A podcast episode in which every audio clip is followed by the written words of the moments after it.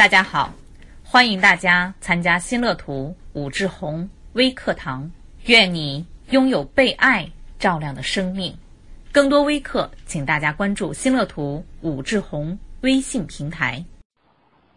各位群友们，大家好，我是魏琪杰，欢迎大家来到新乐土武志红微课。愿你拥有被爱照亮的生命。今天想跟大家分享的主题是。音乐与心理的融合之美。谈到音乐，大家都很熟悉。那么今天呢，主要跟大家分享的是心理咨询当中的音乐治疗。音乐治疗作为一门独立和完整的学科，诞生于一九四零年的美国。那么音乐治疗学，它也是一门新兴的集音乐、医学和心理学为一体的边缘交叉学科。同时呢，也是音乐的作用在传统的艺术欣赏和审美领域之外的应用与发展。音乐治疗在一九四四年和一九四六年，在美国的密歇根州立大学和堪萨斯大学正式建立了学科体系。经过半个多世纪的发展，音乐治疗已经成为了一门成熟完整的病理学科。那么在这个过程当中，已经确立的临床治疗方法会多达几百种，并且形成了众多的理论流派。那么音乐治疗呢？它作为一门独立的学科，最早呢是在美国建立起来的，而且至今呢，美国呢仍然是音乐治疗最为发达的国家，在世界音乐治疗的发展当中担任着主导地位。美国音乐治疗最早的参考文献是一七八九年发表在美国哥伦比亚杂志上的一篇文章，文章的标题是《音乐的生理思考》，描述了一直到今天还在使用的音乐治疗的基本原则，同时也提供了欧洲音乐治疗实践的证据。那在这篇文章中呢，也主要引用了法国哲学家笛卡尔的观点。那同时呢，音乐治疗在教育机构当中的应用也是开始于十九世纪。当时是在1832年，格里德里博士在波士顿建立的一所学校当中设置的。那么，把音乐作为一种治疗方式引入到医院的临床领域呢？当时呢是在1874年左右。呃，当时内科医生詹茨·惠特克呢，也在1874年撰写了一篇题为《作为医疗的音乐》。那么，在整个的十九世纪，不同领域的人们都一直在促进和支持了音乐治疗这一独特的治疗形式。然而呢，这些人他们是彼此独立工作的，所以对于音乐治疗的全面应用并没有发展起来。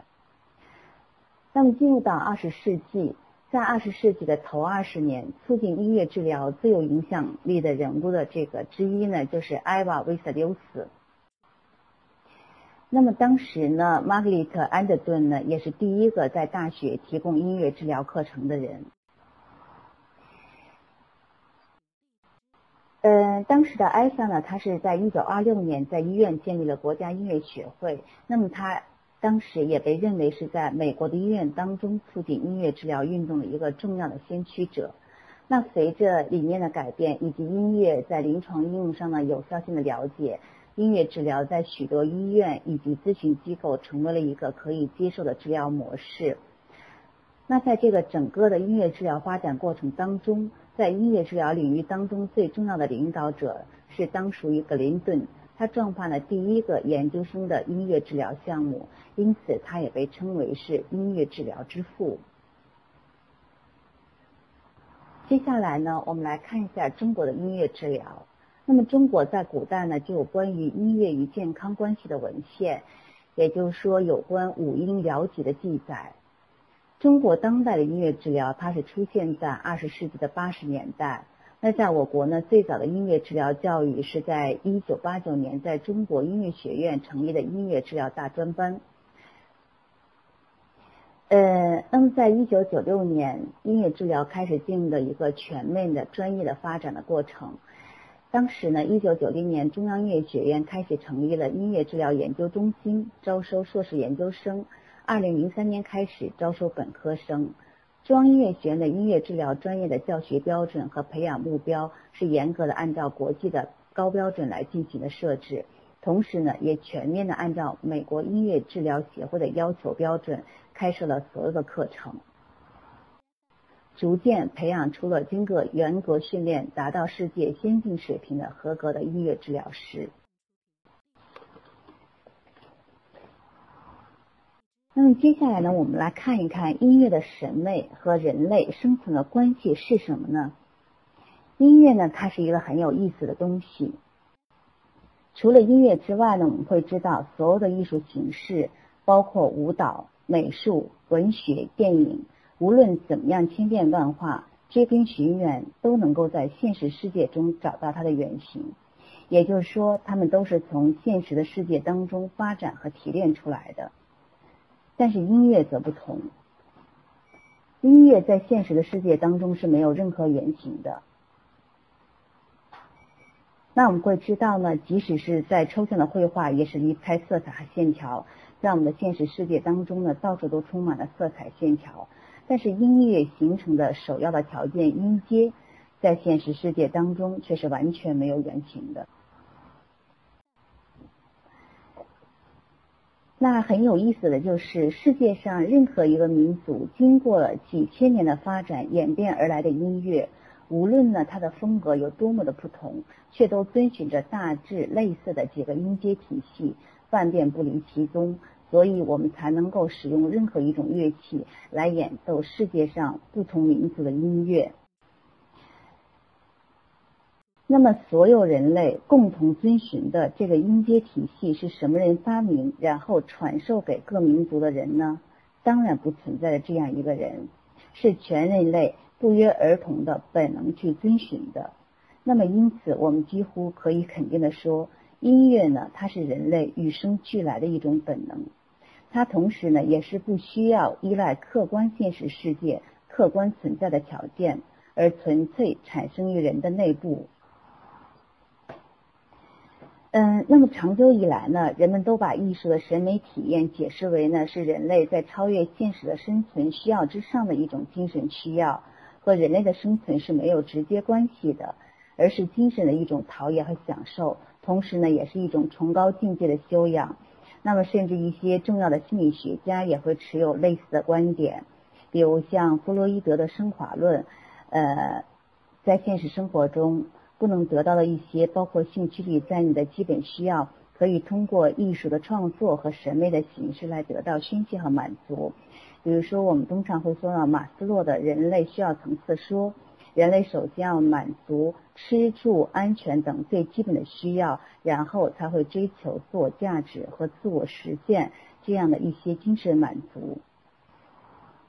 嗯，那很多的音乐理论家也会强调，人们呢是在解决了温饱问题之后，才会开始追求包括音乐审美在内的各种精神层次满足。可是事实真的是如此吗？我们只要回顾一下早期人类的音乐发展历史，就可以轻易的推翻这种观点。嗯，在二十世纪五十年代，我们发现了新石器时代的仰韶文化，西安半坡村遗址出土的陶罐的残片上呢，可以看到大量的载歌载舞的图形。那么同时呢，也发现了一音捆陶熏乐器。那这样的一些出土文物呢，也说明那时候的人类就已经有了比较成熟的音乐形态。到了二十世纪七十年代，在浙江的余姚河姆渡的新石器时代遗址，又发现了大批的七千多年前的古哨和一件陶埙。那么这样的一些呢出土文物呢，把音乐产生的时间呢提前了一千多年。那我们都会知道呢，目前在世界上公认最早的文字。是出现在古代中东地区的楔形文字，距今呢大约是五千到六千年。而在学术界呢，确证的中国最早的古文字呢是商代中晚期的殷墟甲骨文。那么殷墟甲骨文呢，距今呢也不过就是三千三百年左右的时间。也就是说呢，在中国音乐形态的出现，至少要比文字的出现要早四千年左右。在我国云南、贵州一带的大山里生活的侗族部落，至今也没有文字，但是他们却会有着极为发达的音乐活动——侗族大歌。那么在节日的时候，漫山遍野的人群演出的声部会多达十几个声部的大合唱，让专业的很多音乐家都会为之倾倒。那其实我们不必通过详细的研究和考证，只要运用常识就可以想到，早期的人类的生存条件是非常的恶劣，食物匮乏、各种疾病、不足的战争和野兽的侵袭，时时刻刻都会威胁着人类的生命。难道这时候的人类会有闲情逸致去享受音乐所带来的精神享受吗？那么我们知道，不仅仅是中国人的祖先，在世界上所有的早期人类活动当中，无一呢不存在着大量的音乐活动。嗯，现在我们还是可以在上面提到的侗族以及呢非洲的原始部落当中看到呢很多同样的情况。有些人认为呢，这些音乐活动都是属于早期的宗教迷信活动，嗯，但是不要忘了，即使是宗教的迷信活动，它在人类的生存当中呢，也是会有重要意义的。所以我们会说呢，我们的人类这么的聪明，怎么可能在基本生存都得不到最低保障的情况之下，不约而同的从事着对自己的生存需要没有价值的？纯粹只是为了精神审美或者娱乐的精神活动呢？一个合理的逻辑推理就是，人类的早期的音乐活动既不是为了审美，也不是为了享乐，而是为了生存。那么，音乐的美与人类健康的关系又是什么呢？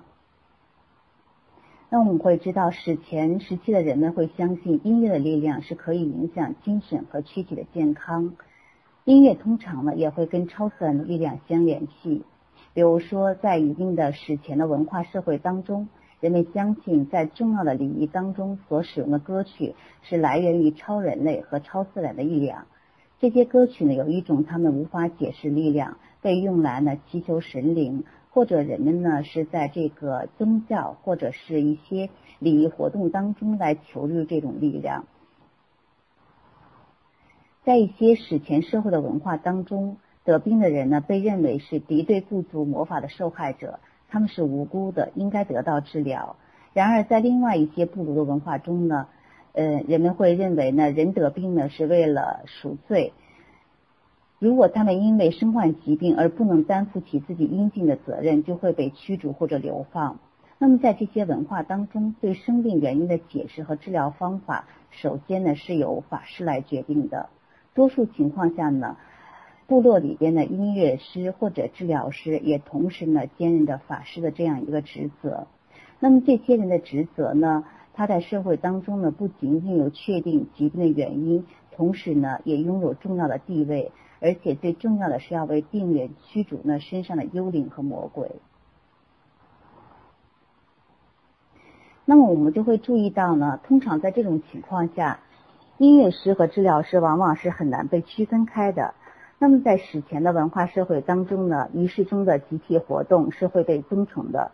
为了促进生理的恢复，以治疗为目的的降神仪式或者歌舞活动，可以为病人来提供精神和情绪的支持。所以我们会说呢，音乐可以影响精神和情绪的说法，古而有之。那现在的科学呢，也有很多的循证研究会表明。精神和情绪对人的健康呢，会有着直接的影响。嗯，我们通常都会注意到，自然界中有一个重要的现象：很多动物在受伤或者生病之后，都会本能的寻找或食用一些具有治疗功能的一些植物或者是一些东西来进行自救。那么家里面养的狗或者是小猫都会属于肉食动物，但是有的时候也会定期的吃一些呢素食的草或者之类的东西，以便把胃里边的毛发清理出来。这完全是出于动物生存的本能。那么早期的人类大量的从事音乐活动，其实呢也是出于这种生存本能。人类在音乐活动当中不断的体验音乐的美，从而呢增加对生命力的积极体验，以便增强对痛苦、恐惧、压力和疾病的应对能力。所以说，音乐对人类来说不是脱离生存需要的精神享受。而是一种实实在在的最直接的生存需要。那么，音乐美的体验对于心理咨询的意义在哪里呢？我们会知道，在我们每个人身上呢，都会有生与死、积极、消极、乐观与悲观的这样一个对立体验。这些对立的体验呢，就形成了人的生命当中积极和消极的两种对立的力量和倾向，两者呢会此消彼长，决定了一个人的生命里是衰落枯竭的，还是蓬勃向上的。我们人的心理状态呢，就像一台天平，一端呢是积极的体验，那么另外一端是消极的体验。如果一个人的积极体验呢会多于消极体验，那么天平就会向积极的一端倾斜。预示着这个人会有着积极的、强大的生命力，拥有坚强的体魄，不容易被疾病所击倒，甚至可以战胜别人不能战胜的一些可怕的疾病。那如果一个人的消极体验多于积极体验，那么他的天平呢就会向消极端倾斜，于是他的生命力就会衰弱，就可能被一些原本并不严重的疾病夺去生命。具有积极强大生命力的人，可以承受常人所不能承受的精神打击和伤害。那么，生命力衰弱的人呢，也可能会因为一些呢并不严重的伤害或挫折而自杀。那么，有些人就会因为别人的一句话的批评，或者是一次考试没有考好的小事情而自杀。那其实呢，说到这样的事情呢，并不是呢，因为他们不懂得珍惜自己的生命。而是说，他们心理天平的消极体验的一端呢，已经负荷过重，一次小小的打击或者挫折，都足以成为压倒骆驼的最后一根稻草。因此，对生理疾病的治疗成功与否呢，最终呢是取决于个体的本身的生命力。那么，对心理疾病的治疗成功与否，最终呢也是取决于个体生命本身的生命力，也就是个体的心理的自我解救和自愈能力。那么，决定人的生存的强大的生命力是什么呢？简而言之呢，就是对生命存在本身的一种良好的、愉悦的和积极的体验。而这种体验的最典型的形式呢，就是审美的体验。如果一个人呢，能够在生活当中经常体验到快乐和愉悦，也就是美，他也就能够更多的感受到生命的美好，他的生命力就是强大的。如果一个人不能在生活当中感受到快乐、愉悦和美，那么呢，在这个过程当中呢，他就会觉得生活是索然无味、苦海无涯的。那么这也是呢，许多有负性情绪特征的人的一个典型的。那在成功的一个音乐治疗的过程当中的话呢，来访者并不是被治疗师的高超技术所挽救的。而是在美的音乐的伴随之下进行的自救。美的音乐不但可以帮助来访者淋漓尽致的宣泄压抑已久的消极情绪，更重要的是可以唤醒来访者对美的体验，也就是唤醒来访者内心积极的生命力量。而这种美的积极的生命力量，最终能够引导来访者走出困境，来摆脱痛苦。并且找到解决现实困难的办法或者是方向。那在整个的这个音乐治疗的过程当中，来访者可以在治疗师的帮助下，在忧伤而优美的音乐的伴随下，重新面对和体验过去痛苦的创伤事件。这个时候，忧伤的音乐引发和推动来访者会把压抑的痛苦的情感充分的宣泄出来。同时呢，对音乐的美的体验也会伴随着对整个创伤事件的重新体验。那在不知不觉当中，音乐的美的体验和创伤事件的痛苦经历就会结合在一起，逐渐使得创伤体验转化为一种悲剧式的美的体验。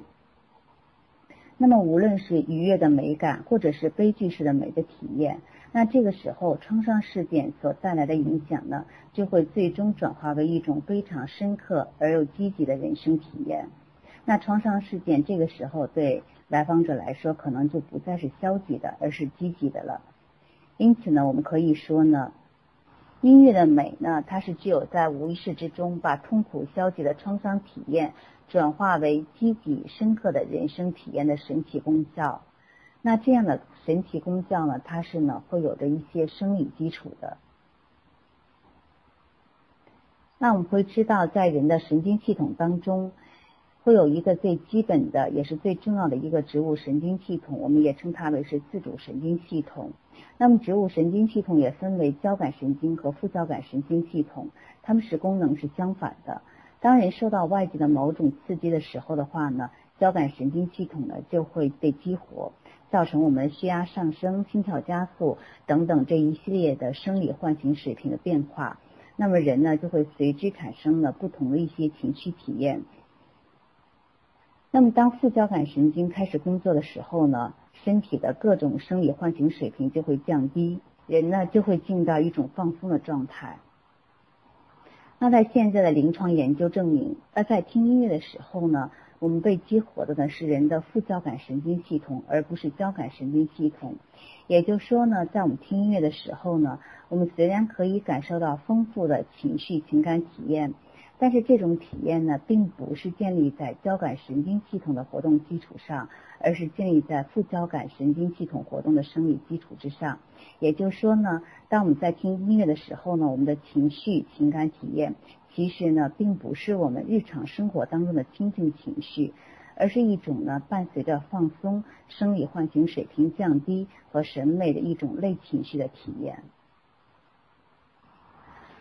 那另外呢，在对音乐治疗的临床研究还会发现，在我们听音乐的时候呢，我们的脑垂体呢会分泌出一种被称作是内啡肽的化学物质。当这种物质呢在血液中的含量升高之后呢，人就会明显的体验到一种欢欣和愉悦感。那其实呢，当我们在陷入到热恋或者心情愉快的时候呢，以及从事其他审美活动的时候，血液中的内啡肽的含量也是会升高的。那音乐治疗呢，在临床呢会有很多的应用。目前呢，在我们中国以及在欧美的很多国家，音乐治疗它会被广泛的应用在医院、学校、诊所、社区、老人院以及监狱等。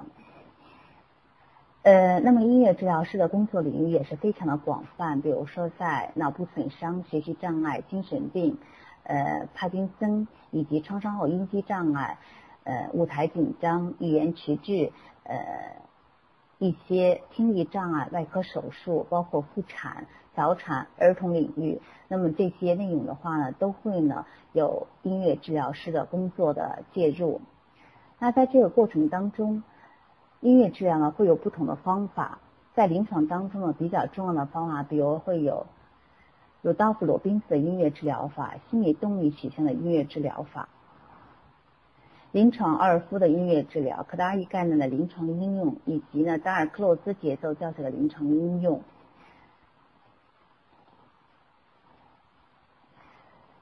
呃，还有呢，就是一些发展的音乐治疗方法，音乐治疗的沟通与分析以及完形的音乐治疗法，应用行为矫正的音乐治疗法。那么这些呢，不同的治疗方法在临床当中呢，都会有广泛的应用。那音乐治疗也会有个体的音乐治疗和团体的音乐治疗，呃，以及呢，在不同的领域，包括呢，孕产妇的音乐治疗，用于阵痛分娩，以及儿童的音乐治疗，用于自闭症的儿童，呃，还有在精神病院对于康复期的精神病人的这样的一些音乐治疗的过程。那在心理咨询领域当中的音乐治疗模式呢，也会比较多，比如像引导。意向于音乐的治疗，就 T.M 的治疗方法，以及鲁道夫·罗宾斯的音乐治疗法、心理动力学派的音乐治疗法、行为学派的音乐治疗法。在音乐领域当中，音乐治疗模式呢，它会呢跟我们的这个呃病人呢也会有很多的链接。比如说，在医疗当中，当我们采用了音乐治疗的方式呢。它可以缓解病人和他的家属亲友在面对疾病和身体创伤时候的紧张、焦虑和恐惧的心理，同时呢，也可以消除呢死亡、残疾或者是呢其他的一些状态所带来的一些消极的情绪。那么，通过一些音乐治疗的方法，也可以缓解呢疾病所引起的一些。呃，焦虑、抑郁的情绪，以及呢，在治疗的过程当中，以及恢复期所出现的一些紧张和失眠的一些状态。那同时呢，也会促进病人和亲友的一些积极健康的生活情绪。